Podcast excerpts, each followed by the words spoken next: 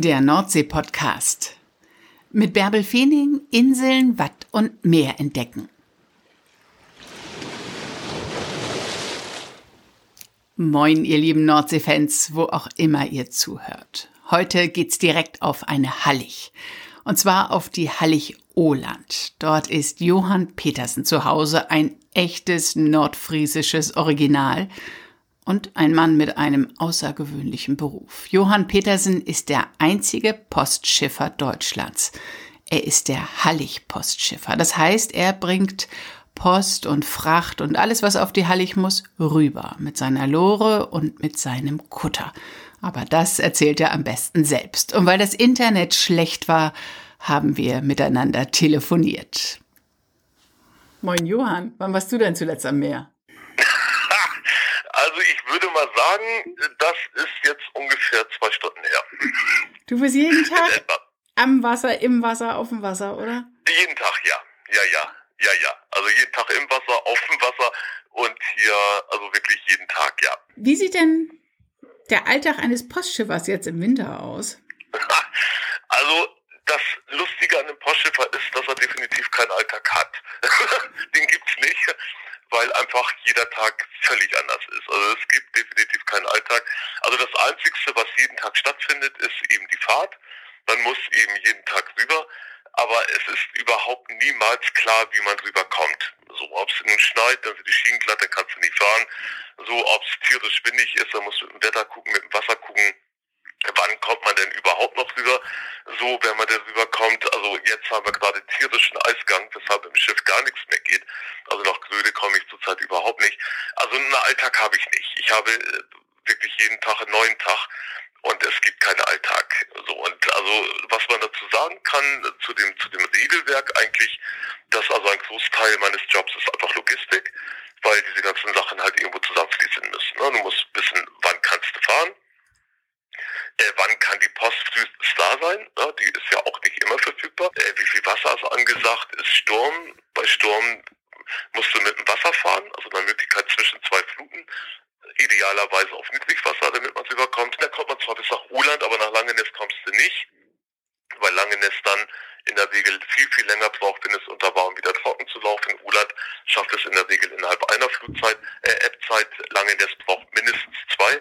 Also kann ich dann Uland beliefern, aber Langenest nicht. Die Post muss ich dann zwischenlagern und so weiter und so weiter. Also, wie gesagt, das mit dem Alltag man hübsch, das ist nicht, also, also sowas haben wir nicht. Ich gehe da jetzt mal rein und ich, für all die, die nicht so in, den, in der Halligwelt zu Hause sind äh, ja. und die sich auch gar nicht so richtig vorstellen können, was ein Postschiffer macht, ähm, lass uns noch mal das ein bisschen aufdröseln. Also du bist dafür zuständig, dass Pakete, Briefe, die ganzen Bestellungen, die man zurzeit online tätigt, vom Festland auf die Halligen kommen. Und es gibt nicht nur genau. eine, sondern zehn Halligen.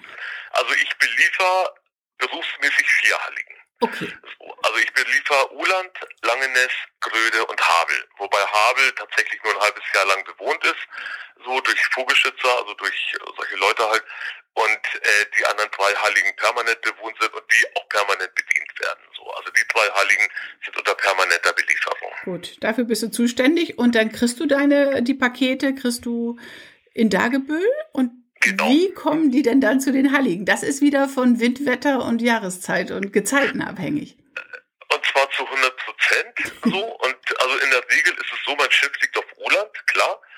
Und weil da bin ich ja dann auch was.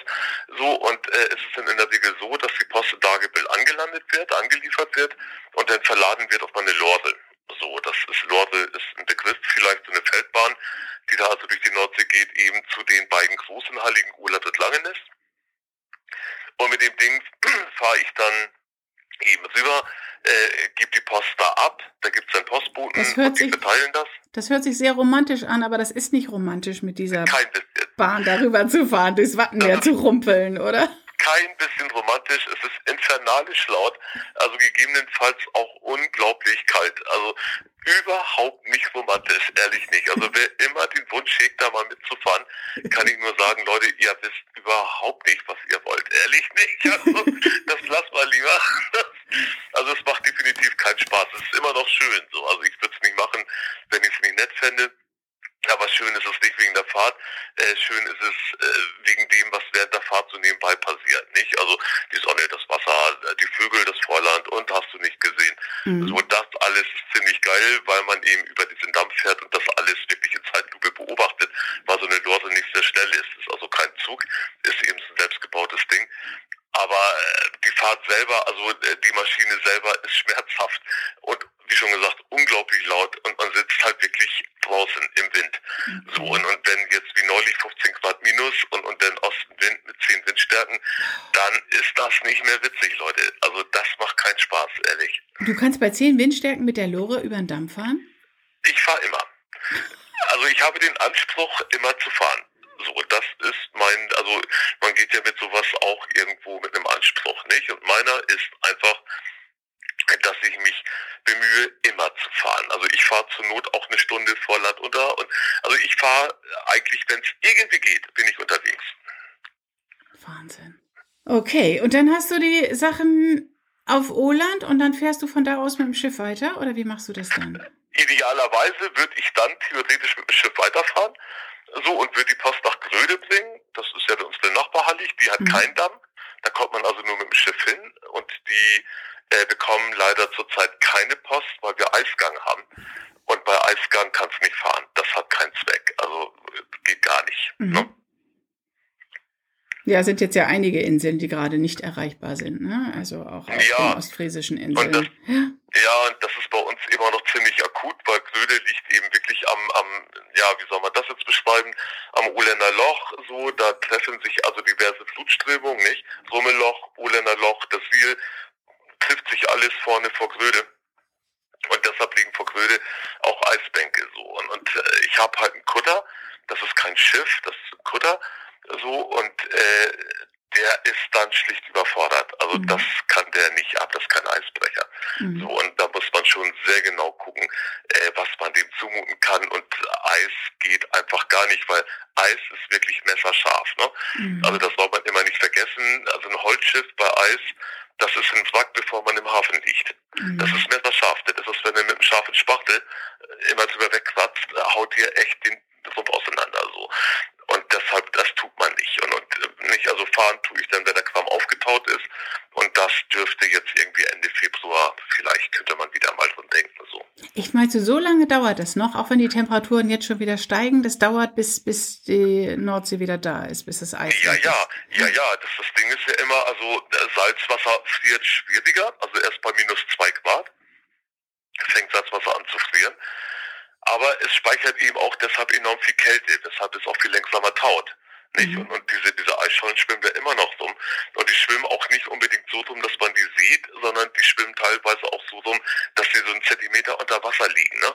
Mhm. Das ist eben See, äh, Seeeis. So, das, das muss gar nicht auf dem Wasser schwimmen, sondern das schwimmt durchaus auch leicht unter Wasser. Und das ist einfach richtig gefährlich. So. Mhm. Und, und deshalb wartet man natürlich, bis sicher ist, muss er weg. Ne? Mhm. Okay. Das heißt, Gröde wird so lange nicht versorgt. Die müssen jetzt alles. Gröde wird so lange nicht versorgt, es sei denn, es fährt jemand rüber, ich bekomme davon Kenntnis und dann bringe ich ihm die Post vorbei und der nimmt die dann mit. Also es gibt ja auch größere Schiffe, also die Seeadler zum Beispiel, äh, die bringt ab und zu Lebensmittel rüber und wenn die fährt, jetzt fährt sie auch gerade nicht, aber wenn die fährt, äh, dann nimmt er die Post mit rüber und dann ist das dann für den Tag schon mal gerettet. Ne? Mhm. Ganz schön verantwortungsvoll, der Job, den du hast. Langeness, kannst du Langeness jetzt erreichen oder gilt Langeness ist gut, über die Damm auch gut erreichbar, ja. genau wie Uland auch. Also das ist in der Regel, Langeness ist in der Regel kein Problem. Langeness ist eher als solches ein Problem, weil Langeness eben sehr lang ist. Und naja, ist einfach so. Und wenn die untergehen, also das ist ja nun keine Seltenheit, dass Langeness untergeht, äh, dann braucht es sehr, sehr lange, bis die wieder trocken laufen, also bis man da wieder mit dem Auto drauf fahren kann. Und dann kann die Post am Lornplatz nicht abgeholt werden. Und deshalb kann die natürlich auch nicht angeliefert werden. Sonst nicht, was, soll ich damit? So, und wenn Langenes nicht beliefert wird, dann liegt das einfach nicht an der Hallig, äh, nicht, nicht am Damm und auch nicht an mir, sondern dann liegt es in der Regel an der Hallig selber, äh, weil die dann einfach noch nicht begehbar ist. Man kommt dann über diese Hallig nicht weg. Ne? Wahnsinn, was du alles bedenken musst. Dann hast du deine ganzen Pakete und könntest sie hinbringen, aber sie würden da liegen bleiben und. Genau. Dann genau, ja. stapelst du alles in Oland, auf Oland. Ja, also entweder das oder ich bekomme vorher Order auch das gibt. Und dann kommt das gar nicht erst bei mir an, sondern bleibt es im Blindstadt liegen bis zum nächsten Tag. Und dann habe ich am nächsten Tag eben die doppelte Menge. So. Und das mhm. ist dann manchmal auch nie möglich, weshalb die Post sich dann ein paar Tage verzögert, also dann so nach und nach wieder abgebaut wird, dieser Stau, der dann entsteht. Nicht? Also man versucht schon immer, das irgendwie zu vermeiden oder ganz spät abends zu fahren, so in der Hoffnung, dass man dann vielleicht mit dem Trecker zum Platz kommen kann, irgendwie so. Aber es ist, also wie schon gesagt, ein Großteil des Jobs ist einfach auch die Logistik. Nicht? Das muss man einfach so sehen. Das sehen die Leute natürlich immer nicht. Die sehen dann, dass Johann da über die Halle stiefelt, aber dass der vorher auch schon eine Stunde telefoniert hat und gegebenenfalls abends um acht auch noch unterwegs ist, das sehen sie alle nicht. Das ist dann mhm. für die Leute nicht sichtbar. Nicht? Sie sehen ihre Pakete, die nicht ankommen und die sie dringend brauchen, oder? Naja, das ist ja aber auch ein allgemeiner Anspruch. Also die Post wirkt ja auch damit und sie tut es auch zu Recht. Und wie schon gesagt, wir reißen uns ja auch ein Bein raus, um das irgendwie hinzubekommen. So, das ist ja so einfach nicht. Aber neulich montags zum Beispiel hatten wir Schneegestöber, da kam die Post hier gar nicht an. Mhm. Da, da blieb die Post irgendwie Neumünster liegen, da hatten wir gar keine Post. Aber dass der Kunde, also der Endverbraucher nachher, dass der natürlich den Anspruch hat, dass das ankommt, dafür zahlt er ja Porto, das kann ich gut verstehen, das geht mir auch so. Also da, da, dafür habe ich vollstes Verständnis, völlig klar. Nur manchmal ist es einfach nicht möglich. Manchmal geht es einfach nicht. Und dann liegt es, wie schon gesagt, sehr, sehr selten an uns, sondern in der Regel liegt es dann einfach an der Hallig selber. Ne? Das mhm. ist dann eben so. Das heißt, du bist richtig Angestellter der Post? Nein, gar so, nicht. Okay. Kein bisschen. Also ich bin äh, selbstständiger Spediteur. Okay. Und die Post nimmt deinen Dienst in Anspruch. Äh, genau, mhm. ganz genau. Hast du denn jetzt in, in Pandemiezeiten, wo Leute weniger selbst ans Fest an können und was besorgen können, mehr Paketaufkommen? Also ich würde mal sagen, äh, also Pandemiezeiten als solche glaube ich nicht. Nein, tatsächlich nicht. Also was wir merken natürlich, ich mache das jetzt seit sechs Jahren, und äh, seit diesen sechs Jahren ist also eine kontinuierliche Steigerung da, eindeutig. Das wird also mhm. jedes Jahr, wird es ein bisschen mehr. Mein Vorgänger, weiß ich noch, der kam mit zwei, drei Paketen und einer gelben Kiste aus. Äh, also da bin ich schon lange von weg. Also äh, man kann eigentlich schon sagen, also das ist jeden Tag so guter Kombi voll gestapelt. So. Mhm. Aber wirklich jeden Tag. Also äh, die Postmenge hat enorm zugenommen, aber nicht Corona-bedingt. Also insgesamt und kontinuierlich über diese Jahre hinweg hat es enorm zugenommen. Ich kann mich noch erinnern, als ich anfing damals, da sagte man zu mir, ja, ich, also in der Regel ist das nicht viel, das ist eigentlich nur zu Weihnachten, dann ist das richtig voll aber sonst sind das so ein paar Kisten, das ist nicht toll so. Und, und davon war ich ausgegangen, nicht? Und, und hatte mein Kran natürlich auch dahingehend umgebaut, der gesagt, naja, so doll war das hier noch nie waren, wenn das nur hier Weihnachten ist hier. So, aber das war spätestens nach einem Jahr, war der Drop gelutscht. Also da wurde die Leute dann schon zu klein und ich musste die größer bauen. Und, und da ging dann gar nichts mehr. Also die Steigerung ist kontinuierlich. Aber es wird ja auch wirklich mittlerweile nahezu alles bestellt. Nicht? Also du kannst ja mittlerweile, ist ja völlig verrückt, kannst ja alles bestellen. Also mhm. früher hat man halt ein paar Schuhe bestellt oder ein Hemd oder eine Hose oder vielleicht Spielzeug zu Weihnachten. Nicht heute bestellst du halt Viehfutter, Katzenstreu, Pferdefutter hast du nicht gesehen. Du kannst ja alles über Internet bekommen. Und das nützen die Leute natürlich auch aus. Ist ja klar. Bevor ich den Mist selber rüberschleppe, da lasse ich das doch lieber die Post machen. Also wie schon gesagt, ich kann das verstehen. Ne? Die Leute werden auch älter. Also die. Heiligen haben insgesamt ein demografisches Problem. Und äh, ich, also ich kann das vollkommen nachvollziehen, ganz klar. Und du musst dann den ganzen Kram mit der Lore auf die Halle rumpeln.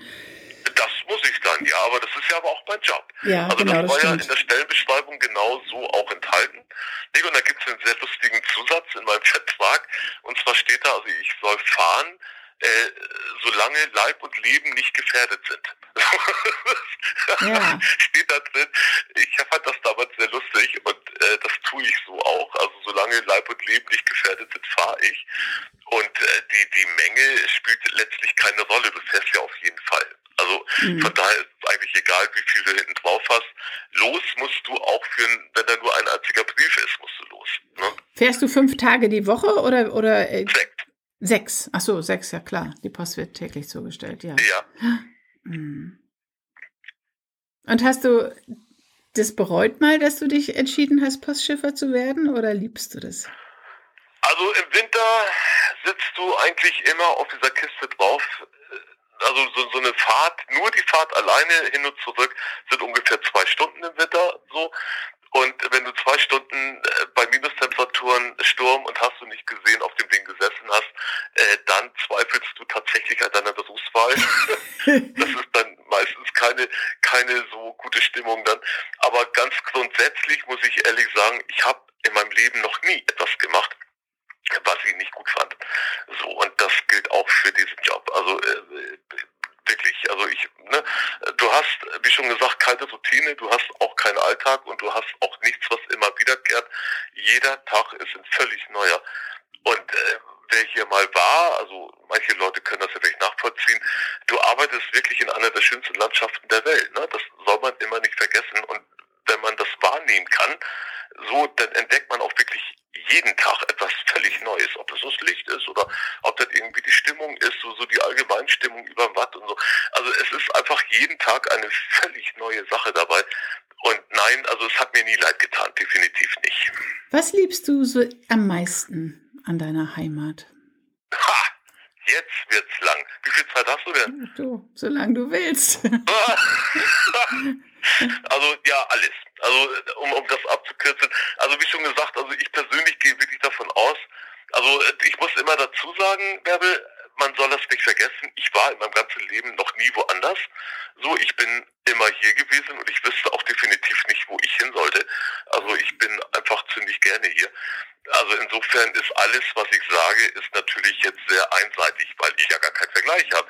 Aber ich denke wirklich, also dieser physischen Heiligen Inseln, das Watzummersum, definitiv einer der schönsten Landschaften der Welt. Also mindestens Europas. Überhaupt gar keine Frage. Und mit Sicherheit auch die besonderste. Und, und äh, das ist einfach, äh, ja, wie soll man das sagen? Also ich meine, ich bin nun 54 und wenn du so über den Deich guckst oder wenn du da über den Damm fährst oder wenn du bei dir in der Stube sitzt und übers Wasser guckst, und es ist einfach unglaublich schön. Es ist zu jeder Tageszeit, zu jedem Wetter, es ist äh, zu jeder Jahreszeit, es ist einfach unglaublich schön. Und äh, ja, hält einem am Leben. Ne? Also, mhm. also es gibt nichts Konkretes, was ich, wo, wo ich sagen könnte, das speziell finde ich besonders toll, gibt es nicht. Also ich finde das alles im Zusammenspiel unglaublich gut gelungen. Mhm. Du hast ja zwischendurch auch auf Langeness gelebt und bist jetzt wieder auf Oland. Auf, da bist du auch aufgewachsen auf Oland. Ich bin ne? auf Oland aufgewachsen. Was ja. ist der Unterschied zwischen den beiden Halligen? Was, wo schlägt oh. dein Herz mehr? Oder darf ich dich also, das gar nicht fragen, wenn du, du willst auch noch wieder nach Langeness kommen? Nee, da bin ich ziemlich schmerzfrei. Also okay. nee, nee, da, da bin ich ziemlich. Also der größte Unterschied sind zum einen die Leute keine Frage. So, das ist einfach das Ding, mit dem du aufwächst, ist ja logisch, ne? Also auch so, dass das Feeling einfach und die Größe. Also Urland ist ziemlich klein, Urland hat 100 Hektar, Langenest ist ziemlich genau zehnmal so groß. Das ist also schon schon sehr erheblich. Nicht? Du mhm. hast viel, viel mehr Land als Urland. So auf Urland liegt die Warft ganz im Westen. Also egal, wo du auf der Warft stehst, du stehst eigentlich immer am Wasser. Und Urland hat nur eine einzige Warft und die ist richtig groß. Das ist im Prinzip ein Dorf in, in, in mitten im Watt. Ja, das mhm. ist also Urland hat 15 Wohnhäuser, 15 Ställe, diverse Fedinge, ein Leuchtturm, Schule, Pastorat, Kirche, alles auf einer großen Warft. Und sowas gibt's auf Langeness nicht. Mhm. Langeness hat halt ganz, ganz viele kleine Warften, 14 Stück. Und da steht dann drei, vier, zwei, drei, vier, manchmal auch nur ein einziges Haus drauf und so. Und das ist einfach, ist auch eine andere Stimmung dann. Ne? Äh, ist ja klar, du hast eben ganz, ganz viele kleine, ja, wie soll man sagen, also so, so, so kleinteilige Geschichten, äh, die hast du auf Uland nicht. Und also ich habe Uland immer schöner gefunden, immer schon. Und aber wahrscheinlich eben auch bedingt dadurch, dass ich da aufgewachsen bin, denke ich. Das hat damit eine Menge zu tun.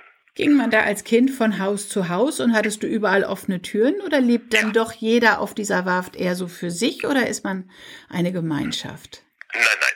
Also auf Uland, äh, also es gab auf Uland, also es ist so. Auf Uland war es immer so, dass jeder, der älter war wie du, war Onkel oder Tante. So, nicht unbedingt im familiären Sinne, sondern wurde einfach so genannt. Ne? Okay. Das war so. Es gab auf Uland auch keine abgeschlossenen Türen, die gibt es bis heute, glaube ich, nicht. Also mein eigenes Haus steht auch auf. Äh, ich wüsste nicht mal genau, ob ich den Schlüssel habe. So, aber egal. Jedenfalls, äh, es gibt keine abgeschlossenen Türen. Alle Gärten sind auf für die Hallig-Leute. So, äh, also es gibt wenig Privatsphäre, sagen wir es mal so. Es sind wirklich nur die eigenen vier Wände, oberflächlich betrachtet. Tatsächlich ist es dann so, dass die Leute sehr, sehr offen sind so, mhm. also den, den, den Nachbarn gegenüber. Das aber auch ganz klar ist, weil es halt nur eine Warft ist, dass die Grundstücksgrenze definitiv die Grenze ist. So, mhm. also, ne, was dein Nachbar macht, hat dich nicht zu interessieren. Und umgekehrt auch nicht. So einfach läuft das. Und das System funktioniert seit tausend Jahren. Also die Urländer Warft ist so bei tausend Jahre alt. Und seit tausend Jahren funktioniert das System wirklich gut. Und das ist auf anderen Heiligen mit kleinen Warften so einfach dann nicht mehr äh, weil die einfach dieses System gar nicht haben. Mhm. Ne, da ist dann schon mal eher Einmischung hier und Schnack da. Sowas gibt's auf Ulan nicht. Das macht da keiner. Das, auf die Idee käme auch gar keiner. Super. Das wäre ein völlig anderes Ding. Aber für uns als Kinder, wie schon gesagt, war immer alles auf. Also ich kann mich nicht erinnern, dass wir irgendwo mal weggejagt worden wären. Wir haben auch bei, bei Tante was weiß ich, bei Tante Meta haben wir Karten gespielt, nicht? Und, und bei Onkel Nanning haben wir gespielt in der Küche und also wir haben auch in, in allen Häusern gespielt so. Also es war alles sehr offen und wir waren, glaube ich, tatsächlich auch die Enkel aller Alten, dieser Hallig. Äh, da war man schon sehr verbunden miteinander. Mhm. Und alle haben euch auf, auf euch Kinder aufgepasst und ja, äh, ja, ja, ja, ja. Also auf Uland ist noch nie ein Kind ertrunken. Und das hat damit zu tun, dass die Leute wirklich, wirklich auch bedacht sind und wirklich gucken und wirklich füreinander auch da sind und da wirklich auch sehr gut aufpassen. So. Hat man Respekt oder hast du Respekt vor Meer, wenn du so als Kind mitten im Meer aufgewachsen bist oder ist das Meer dein Zuhause? Also man sollte auch vor seinem Zuhause Respekt haben. Und wer keinen Respekt vor Meer hat, ist ein ziemlicher Idiot. Mhm. Muss man einfach so sagen. Es gibt, glaube ich, keine Naturgewalt, die derartig elementar ist wie Meer. Äh, das ist einfach so. Mhm. Ja. Also das Ding haut dir die Füße weg, ne? Das ist, wenn du mal bei Sturm irgendwie, wenn du das mal gesehen hast, äh, also bei wirklichem Sturm, nicht, nicht bei diesen normalen Pille-Palle-Stürmen, bei wirklichen Stürmen, wenn du das mal gesehen hast, äh, was da an See vorbeirauscht, wie unglaublich schnell das Wasser steigt und äh, mit was für einer Gewalt, wenn die ganze Warft bebt und das ganze Haus zittert und äh, also ich meine, die Häuser auf Uland stammen in der Mehrzahl so aus den aus den 1750 bis 1757 sind die Häuser gebaut und wenn du da bei Sturm einen Hand an Balken legst, dann bebt dieser Balken. Ne? Also Wasser ist eine derartig ungeheuerliche Kraft, äh, macht sich kein Mensch, der es noch nicht erlebt hat, eine Vorstellung davon. Kein Wind, nichts derartiges kann da mithalten. Wasser ist enorm. Und vor Wasser sollte man, man sollte keine Angst haben. Wer Angst hat, sollte definitiv nicht auf der Hallig wohnen, aber man sollte einen gehörigen Respekt davor haben. Und sonst überlebst du es auch nicht. Sonst hast du auch keine Chance. Hast du denn mal solche brenzligen Situationen erlebt? Bei Land unter? Aber hallo, das hat, glaube ich, jedes Urländerkind. Also es ist, also, jetzt so, die Häuser stehen ja auf einer Warft. Und diese Warft, so für die Leute, die es nicht wissen, ist eigentlich ein Erdhügel von Menschen gemacht, der wird aufgeschüttet und obendrauf werden Häuser gebaut. Und diese Erdhügel sind nicht sehr hoch. So, die liegen also irgendwo, also mein Haus steht bei 2,70 Meter über normal Hochwasser. Mhm. Das ist nicht wahnsinnig viel. So, und da ist ein kleiner Ringdeich davor, dass die Wellen da nicht überschlagen, aber das ist nicht wahnsinnig doll so. Und also in meinem Leben äh, haben wir zweimal einen Totalverlust gehabt. Also mhm. zweimal äh, sind die Häuser bis zu einem Meter untergegangen und dann hast du nichts mehr. Keine Heizung, nichts zu kochen, keine Gefrierschränke, keine Teppiche, kein Bett mehr, keine Küche, kein Sofa, alles weg. Also, alles kaputt alles Schrott. Totalverlust heißt, du hattest die Nordsee bei dir im Wohnzimmer stehen und genau. hast du dich dann ins Obergeschoss gerettet, um überhaupt äh, zu überleben, oder? Ja, das ist dann so. Ja, ja, das ist dann so. so. Und äh, wie schon gesagt, äh, spätestens dann hört es auf, somatisch zu sein. Und spätestens dann ist es dann auch gefährlich. Und dann ist es wirklich so, äh, dass alles, was du mitnimmst, ist wirklich, äh, dass du überlebt hast. Ne? Und dass die Hütte noch steht. Das sind die Elementarteilchen, an denen du dich festhältst. Und alles andere ist dann sehr, sehr unbedeutend.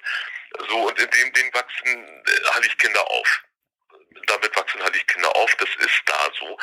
Und also auf Uland ist es ganz speziell so, weil Uland eben eine sehr alte Warft ist, relativ flach ist. Und wir haben das eben schon öfter erlebt. Und wie schon gesagt, also äh, damit musst du einfach leben auf Nahlich. Das ist so. So, und äh, diese Situationen sind denn tatsächlich brenzlig. Und äh, sie schüchtern auch ein, sie machen dir auch Angst, keine Frage. Aber sie sind eben auch unglaublich. Also äh, das ist ungefähr so, als wenn irgendwo ein UFO landet. Ja, das, das ist ein ungeheuerlicher Eindruck. Also das lässt sich nie wieder los. Das, jeder Seemann kennt das. Das lässt sich definitiv nie wieder los. Das ist einfach ein Erlebnis, das schleppst du ein ganzes Leben lang mit dir rum. Das ist einfach fantastisch, wirklich. Das ist einfach fantastisch, sagst du. Du sagst nicht ja. nichts wie weg hier, das ist mir Nein. viel zu gefährlich, sondern du, du liebst diese Hallig, ne? Absolut. So meine Familie sitzt seit über 800 Jahren auf diesem Haus, auf dieser Hallig. So, und keiner dieser Leute ist je abgehauen wegen Wasser. So, es wird manchmal ein bisschen eng, so, weil Petersens in der Regel vermehrungsfreudig sind und deshalb halt nicht jeder bleiben konnte. Aber wegen Wasser ist bei uns keiner abgehauen. Also nicht, dass es irgendwo in den Annalen verzeichnet gewesen wäre. Da ist keiner, hat sich keiner vom Acker gemacht. Das hat aber nichts mit Mut zu tun. So, das war teilweise wahrscheinlich einfach, weil der Besitz da lag. Aber es ist mit Sicherheit auch eben dieser Umstand. Frag dich mal, warum Hallig-Leute früher begehrte Seeleute waren auf den Seglern. Na, warum mhm. waren das so? Warum äh, hat die Reederei Leist zum Beispiel, na, so Schiffe wie Preußen, das war Kapitän von Gröde, der war mit mir verwandt, so frag ich mal, warum diese ganzen Hallig-Leute begehrte Seeleute waren. Das war einfach so, weil die Hallig-Leute keine Angst vor dem Wasser hatten. Mhm. Na, diese, diese großen Segelschiffe, die waren, die hatten nicht sehr viel Freibord. Also die, die Decks, die waren, wenn die Dinger beladen waren, Meter über Wasser, mehr hatten die nicht. Also jede zweite Welle ging übers Deckdeck. Und Hallig-Leute kannten das. Das war für die nichts Neues. So. Ne? Und das, deshalb waren die einfach sehr begehrt. Die kannten das von Kindesbeinen an. Manche hatten schon als Baby nasse Füße und, und die, die konnten damit um. So. Und, und wenn du jemanden aus Bayern hast oder aus Baden-Württemberg, der hat damit vielleicht eher ein Problem. Und deshalb waren die Leute so begehrt. Und, und das ist bei uns einfach so. Und wie schon gesagt, für mich äh, war also auch für meine, für meine Kumpels, nicht? ich bin ja nicht der einzige Saarlichjung, da war es eigentlich immer so, dass das Ganze auch ein unglaubliches Abenteuer ist. Nicht? Also äh, du machst dir ja keine Vorstellung, äh, wie die Natur mit dir umspringt. Also was für ein kleines Stück Scheiße du plötzlich bist, weil um dich herum plötzlich alles völlig eskaliert, weil einfach eine unglaubliche Macht dahinter steht. Ne, es ist nicht mehr möglich zu stehen. Du kommst aus dem Haus gar nicht mehr raus, geschweige denn auf den Deich raus, weil einfach der Wind dich umhaut. Keine Chance, kannst du nicht stehen. Also das hat man mit uns Kindern, äh, hat man das früher gemacht. Wenn wir klein waren, oder meine kleinen Geschwister dann ja, da habe ich es ja dann miterlebt, dann ist mein Vater mit denen rausgegangen und hat den Wind gehalten. Und die Kinder sind dann waagerecht im Wind, die hängen dann an Vaters Arm. Und spätestens dann weißt du, bei Sturm verlässt kein Kind das Haus, weil wenn du von der Warft runtergepustet wirst, findet dich niemals irgendjemand wieder. Das no? war aber eine eindrückliche Art und Weise, wie euer Vater euch das beigebracht hat. Ne? Das, das haben alle Väter bei uns so gemacht und das musste auch so sein, weil das einfach klar sein muss. Du gehst bei Sturm nicht vor die Tür, weil auf der Halli Sturm wirklich Sturm ist, also wirklich Sturm ist, nicht wie auf dem Festland, wo du Böen hast und, und dann hört das kurz. Auf der Hallig hast du Sturm, du hast 190 Stundenkilometer und die hast du konstant, nicht in Böen, die mhm. hast du permanent. So und da hält dich niemand mehr. Also da, wenn wenn du da was weiß ich, ein Anhänger oder was auf der Warft steht, der fliegt dir um die Ohren. Den kannst du gar nicht halten, der mhm. ist weg. So, und, und äh, du musst deinem Kind das irgendwie klar machen können, dass du und nicht, wenn, wenn du da einmal waagerecht im Wind gehangen hast, dann weißt du, okay, du hast keine Chance. Mhm. Eindeutig keine Chance. Meine Kinder haben das Gleiche mitgemacht. Mhm. Also ich habe es mit meinen Kindern auch so gemacht. Und spätestens, wie gesagt, ab da ist klar, bei Sturm gehst du nicht vor die Tür. Du machst sie nicht mal auf. So. Und dann ist man drin und guckt, wie weit das Wasser steigt oder wie wartet ab, was das passiert. Ist dann so. Ja. Das ist dann so. Wobei Uland immer noch den enormen Vorteil hat, dass Uland eben, wie gesagt, ist wie ein Dorf. Ne? Mhm. Du kannst also bei unglaublich schweren Stürmen, kannst du immer noch in der Warft stehen und es ist gar kein Wind da. Also das ist wahnsinnig laut. Über dich fliegt die Gischt weg. aber du kannst eine Zigarette anmachen, weil da gar kein Wind ist. So, und das war immer eine Sache, die wir als Kinder natürlich genutzt haben. Also in die Warf durften wir ja. Mhm. Wir durften nur auf überhaupt gar keinen Fall vor die Tür. Also nicht, nicht, nicht vor die Häuser. Ja, okay. Hinter die Häuser durften wir ja. Das war ja in Ordnung. So. Und also wie schon gesagt, wenn du in so, in so einem relativ wind- und luftleeren Raum stehst, mitten in der Warf drin am Feding, äh, und du guckst nach oben und blauer Himmel und es regnet wie verrückt, weil die Kiste über die Waffe brennert, nicht?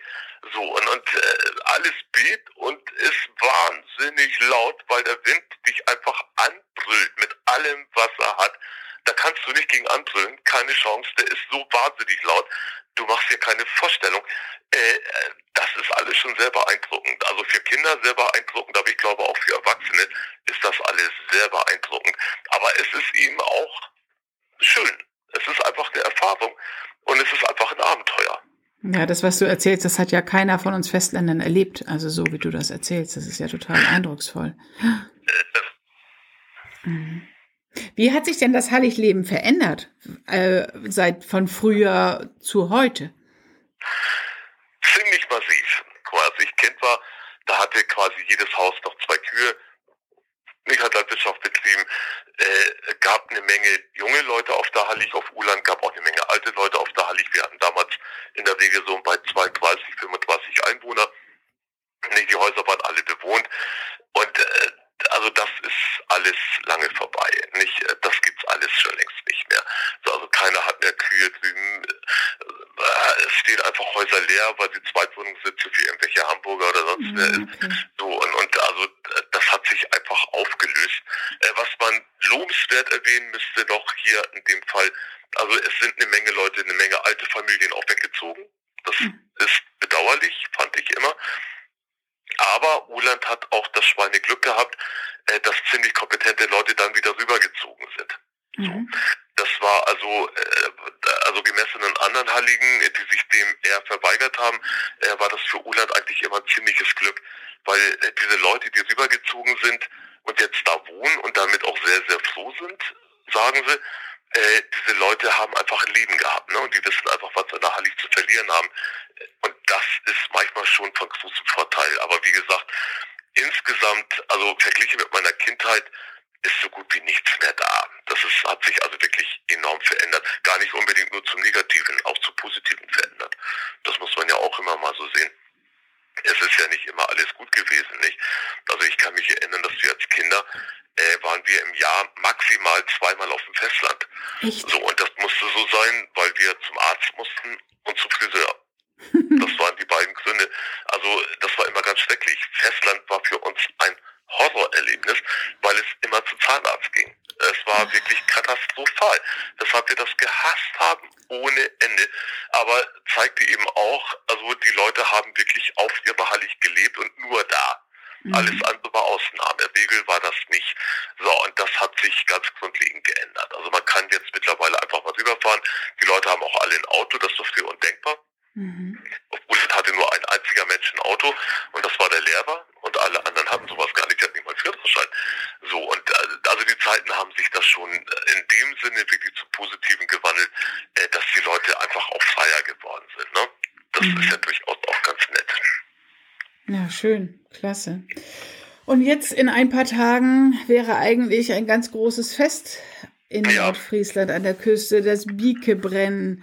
Und das fällt dieses Jahr wie alles jetzt im Winter und in den, in den ganzen Monaten fällt auch das aus. Also Biegefriend, das ist hier, also dieses Jahr wird das erste Mal in meinen 54 Jahren Lebenszeit sein, an dem ich nicht am Feuer stehen werde. Das trifft mich, ich gebe es zu, das trifft mich wirklich hart. Also ist auch kein Joke und auch keine Übertreibung, es trifft mich wirklich, weil Biegebrennen ist für uns wirklich so Zeitenwechsel. Ne? Biegebrennen ist in der Übergang vom Winter ins Frühjahr. Und das symbolisiert es auch. Also dieses, es ist ein riesiges Feuer, ein riesiges Feuer. Und dieses riesige Feuer, in Anführungsstrichen riesig auf der Hallig, ist es natürlich nicht ganz so riesig wie auf dem Festland, weil wir ja so viel Brennmaterial gar nicht haben, weil es ja gar nicht so viele Bäume gibt. So, aber es ist halt ein großes Feuer für Hallig-Verhältnisse und mit diesem Feuer wird der Winter verbrannt. damit wird der Winter verjagt. Und äh, meistens funktioniert das auch. Also nach Biggebrennen kommt tatsächlich anderes Wetter und dann wird es in der Regel auch wärmer, die Sonne kommt höher. Und Biggebrennen hatte für uns eigentlich immer so die Stellenwert von Weihnachten oder so. Echt? Das, äh, ja, wirklich. Das war etwas, Biggebrennen war etwas wirklich ganz Besonderes. Biggebrennen durften wir auch tun, was wir wollen. Also Biggebrennen war für Kinder frei. Ja, wir durften Examen zusammenfahren. Wir haben da auch Sachen gefunden ohne Ende, weil die Leute halt ihre Dachböden entrümpelt haben, damit das Feuer möglichst groß wird. Vor allem, wenn der Winter sehr kalt war, hat man da schon sehr drauf geachtet. Also, wir durften uns Fackeln bauen mit, mit, mit Heizöl oder Rohöl vorne drauf und mit diesen Fackeln konntest du dann rumschleudern und hast du nicht gesehen. Und also für uns Kinder war Big Rennen das Fest des Jahres und das war wirklich, also durchaus, also für uns glaube ich, also äh, für mich, ich sehe das mal von Johann Petersen und für Johann Petersen war Big Brenn eigentlich viel mehr wie Weihnachten. Das war eigentlich der Höhepunkt des Jahres und auch der Tag, auf den wir uns eigentlich alle immer tierisch gefreut haben. Und dass sowas jetzt äh, die Bach runtergeht, das tut wirklich weh. Aber äh, andersrum, liebe Leute, in Köln feiern sie auch kein Karneval. Ne? Ja. Und ich kenne Kölner und auch das geht ihnen tierisch an die Nerven. Ja, ja, das stimmt. Ähm, am 21. Februar ist immer Biegsrennen. Ja. Wie läuft das denn dann ab? Gibt es da einen bestimmten Ablauf, ein bestimmtes Ritual? Nee, äh, eigentlich, also einen bestimmten Ablauf gibt es nicht. Also man fängt ein paar Tage vorher an und den Kram zusammen, packt das alles auf einen großen Haufen. Dann kommt ein schwarzer Peter oben drauf, das ist so eine, so eine Strohfigur, ne? die soll den Winter dann eben darstellen. Und dann wird das Ding, wie gibt es einen Abend angezündet. So, und zwar wenn es dunkel wird, nicht zu dunkel, damit die Kinder nur noch, ne?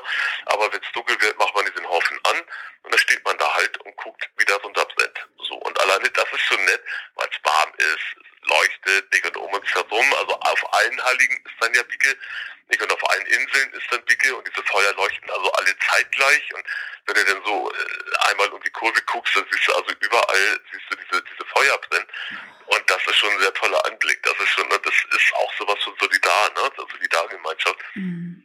Weil er halt genau weiß, genau da stehen jetzt die Gröder und genau da steht jetzt die Langenässer und da stehen die Huger und da hinten stehen die Amrumer und, und das kannst du alles von Uland aus richtig gut sehen, weil Uland dafür eine ziemlich gute Lage hat. und naja, ist ja so, ziemlich weit nördlich, da hast du also alle Alligen und alle Inseln hast du im Blick. Und das ist schon, das sieht schon sehr toll aus. Und das ist auch ein gutes Gefühl einfach. Und wie schon gesagt, man, es ist wirklich in der Regel so, dass nach Biegebrennen, da kommt eine Wetterwende. Also danach kommt dann meistens ein kleiner Sturm, kurz davor oder kurz danach. Und danach geht es dann auch los mit den Schneeglöckchen. Und da kommen auch die ersten Feldlärchen, kommen dann bald. Und, und ne, dann ist schon wieder Leben in der Bude so. Klasse. Und irgendwann kommen dann auch wieder die Gäste auf die Hallig. Äh, Im Moment ja. ja. noch nicht, aber es dauert, dauert ja dieses Jahr alles ein bisschen länger. Aber was empfiehlst du denn den Menschen, die uns jetzt zuhören und die auch gerne mal nach Oland wollen? Was sollen sie machen? Wie, wie lohnt sich? Wie können sie was von deinem Oland sehen? Ja, das ist so einfach nicht. Also das muss ich ehrlich sagen, das ist so einfach nicht. Also es ist so, dass hier, also Oland, also auf der Warft, auf Oland wohnen derzeit 14 Leute. So, und äh, wenn da 14 Leute wohnen, kannst du dir vorstellen, dann ist das mit 50 Leuten schon überladen. Mit 100 Leuten ist es extrem überladen und bei 150 Leuten fängt es an tierisch zu nerven. Mhm. So, und wenn man eine Hallig kennenlernen will, also wenn man Spaß daran haben will, wenn man das auch sehen will. Ja, das ist ja auch eine Frage der Muse.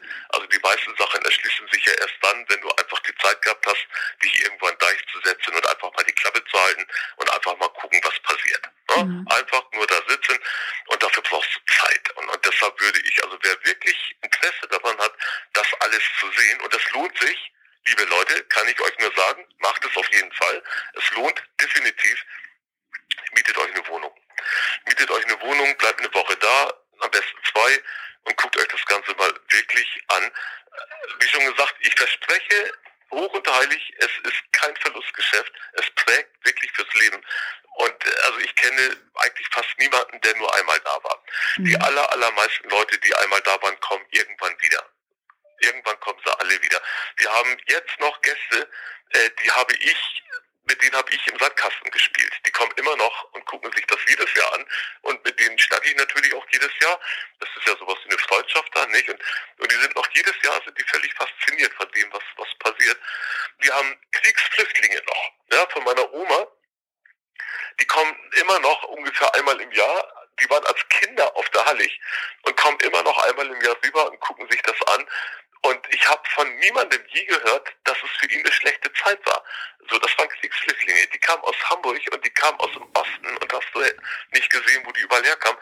Und die sind immer noch völlig ergriffen, wenn sie bei uns vorm Oder hier hatten wir es richtig schön so. Ne? Also Hallig ist etwas wirklich ehrlich Tolles. Man muss nur auch sehr viel Zeit haben. Also drüber weglaufen geht nicht dann nimmt man das nicht wahr. So, das, das schafft man nicht. Das ist auch eine Frage, was so, also ich will jetzt auch nicht übertreiben, aber da ist zum Beispiel das Licht. Mhm. Ja, also wenn du einfach das bombastische Licht, das Licht ist einfach unglaublich. Wenn du abends auf der Warft sitzt und übers Wasser guckst. Und irgendwann kommt die Stunde, wo das Wasser strahlend blau wird, richtig knallblau, das Land Saft dunkelgrün, so, und die Wolken sind dann so leicht weiß. Also dieser Kontrast alleine schon, das haut dich schlicht vom Hocker. Nur dafür brauchst du Zeit und dafür musst du Muße haben. Und dafür musst du einfach auch ein Gespür entwickeln. Das kannst du nicht, wenn du rüberläufst und wieder zurückfährst oder so. Das geht dann nicht. Also dafür brauchst du wirklich ein bisschen Zeit. Und deshalb nochmal meine Empfehlung, liebe Leute, wenn ihr euch was wirklich Tolles angucken wollt, mietet euch irgendwo eine Wohnung und guckt euch das wirklich, wirklich an. So. Super, Johann. Danke, dass du uns mit auf dein Postschiff und auf deine Hallig genommen hast. Total klasse, wie du erzählst. Sehr, sehr schön. Das, das hat echt Spaß gemacht mit dir. Und irgendwann komme ich dann. Und dann. Mach das ne? auf jeden Fall. Mach das auf jeden Fall, aber stell dich vor, ich weiß ja gar nicht, wie du aussiehst. Ja, ja, ich stell mich vor. Ich stell mich also, vor. Wie schon gesagt, mach das auf jeden Fall, guck dir an. Es ja. ist wirklich, wirklich toll. Danke dir erstmal. Oland ist wirklich eine Reise wert, glaube ich. Nicht nur wegen der Warft, wegen dieser einzigartigen Atmosphäre mitten im Weltnaturerbe Wattenmeer, sondern ich glaube auch wegen Johann Petersen. Das war der heutige Nordsee-Podcast. Wenn es euch gefallen hat, denkt dran, mir eine gute Bewertung zu hinterlassen, den Podcast zu abonnieren oder auf jeden Fall anderen davon zu erzählen, damit er immer, immer bekannter wird. Danke für alle eure Unterstützung und ja, dann freue ich mich, wenn ich euch nächste Woche wieder mit ans Meer nehmen kann. Liebe Grüße.